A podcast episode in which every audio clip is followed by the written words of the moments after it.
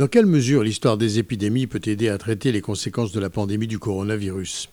Des chercheurs de l'Université de Tel Aviv ont remonté le temps et ont tiré des conclusions d'une grande utilité. Notamment, ce sont bien la distanciation et l'hygiène qui ont permis, dans des circonstances extrêmes, de vaincre le typhus dans le ghetto de Varsovie, ainsi que les efforts considérables et continus des institutions médicales et sociales de la communauté.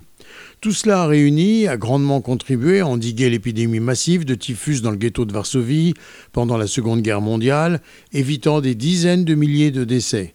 C'est ce qui ressort d'une étude menée par le professeur Stone de l'Université biomathématique de la Faculté des sciences de la vie de l'Université de Tel Aviv et de l'École des sciences mathématiques de l'Université RMIT de Melbourne, Australie. Les leçons de cette éradication quasi miraculeuse de la maladie peuvent être enrichissantes aujourd'hui. Malheureusement, presque tous les juifs qui ont réussi à survivre à l'épidémie ont été exterminés dans les camps de la mort. Il y avait donc bien plus cruel que les virus. L'étude a été publiée dans la revue Science Advance le 24 juillet et ont également participé à ces recherches une équipe de l'Université polytechnique de Hong Kong et du Toura Collège de Berlin, de l'IBED d'Amsterdam ainsi que de l'Université d'Amsterdam. Les épidémies, pandémies et maladies infectieuses ont joué un rôle majeur dans l'histoire humaine, ont expliqué les chercheurs.